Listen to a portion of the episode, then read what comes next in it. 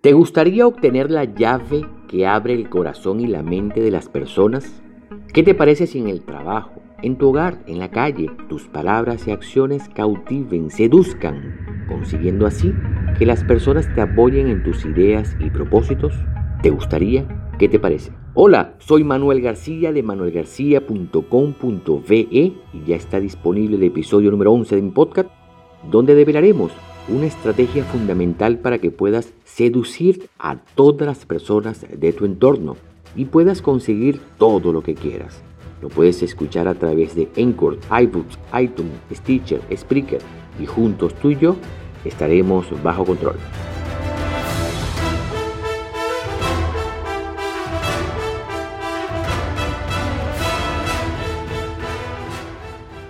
Para explicarme con mayor claridad, quiero contarte una de las tantas fábulas del escritor griego Aesopus del siglo VI antes de la era común, titulado El viento y el sol.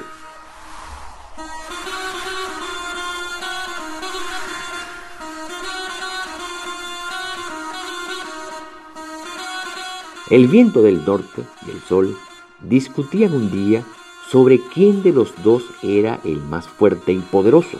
Mientras tanto, abajo estaba caminando un viajero.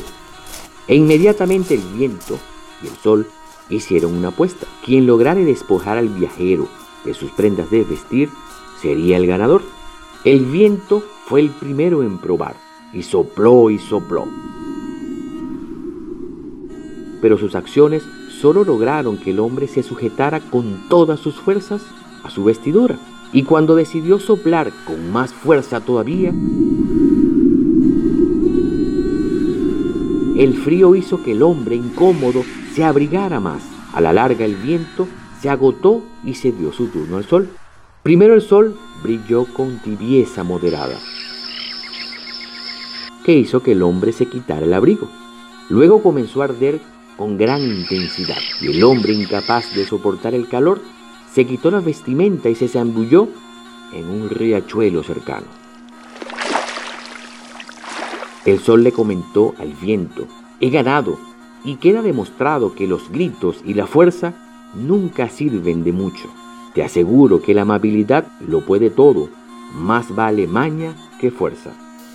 En esta fábula vemos, oímos, sentimos que la persuasión es más eficaz que la fuerza. ¿Qué te parece? Interesante, ¿verdad? La clave de la persuasión consiste en ablandar a las personas, en amansarlas lenta y gentilmente. Sedúcela mediante un acercamiento. Jamás trates de usar la fuerza, ya que pudieran ceder aparentemente a tus peticiones, pero a la primera de cambio te darán la espalda y te traicionarán. Cuidado. Ahora bien, observa lo siguiente. Las personas construyen sus casas y ellas tienen paredes para mantener a personas ajenas fuera de ellas.